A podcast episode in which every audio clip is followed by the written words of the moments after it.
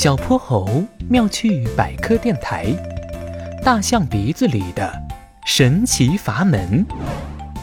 硕大的太阳明晃晃地挂在空中，把地面烤得滚烫，连知了的声响都弱了许多。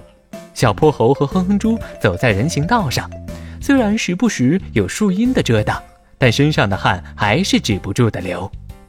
这天气实在太热了。我要是把鸡蛋放在地上，准能一秒变成荷包蛋。正值暑假，小泼猴和哼哼猪在学校的号召下结成了公益小队。今天，他们已经为好几位环卫工人都送了水。前方，一个穿着荧光色马甲的身影引起了他们的注意。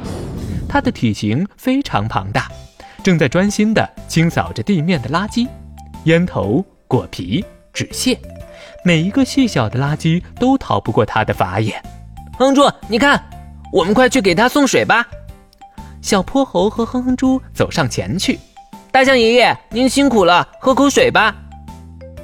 此时的大象爷爷经过一上午的劳作，早已汗流浃背，身上的衣服都能拧出水来，脸也热得通红。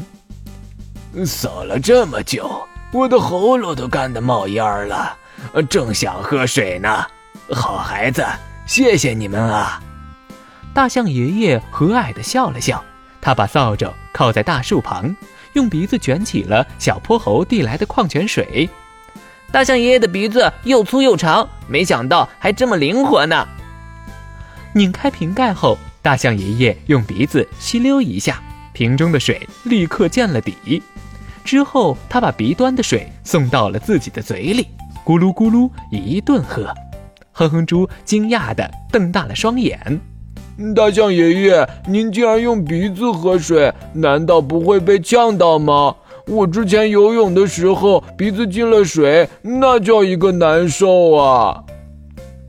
其实我的鼻子里藏着一个小玄机，在我的鼻腔后面，连接食道的上方，有一块自动开合的软骨。起了阀门一样的作用。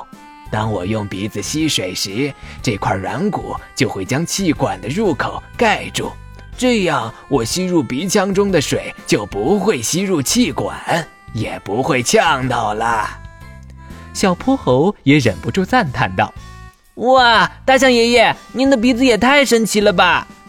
小泼猴看大象爷爷好像还不够喝，又给他递了一瓶。矿泉水冰冰凉凉的，喝完后，大象爷爷口不干了，脸不红了，连闷热感也减轻了不少。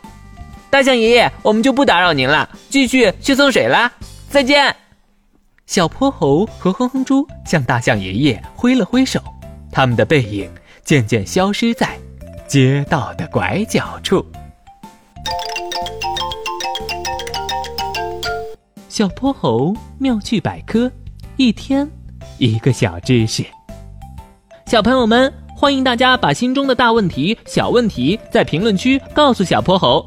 如果你的问题被选中，小泼猴不但会用一个故事告诉给你答案，还会有一件小礼物送给你哟。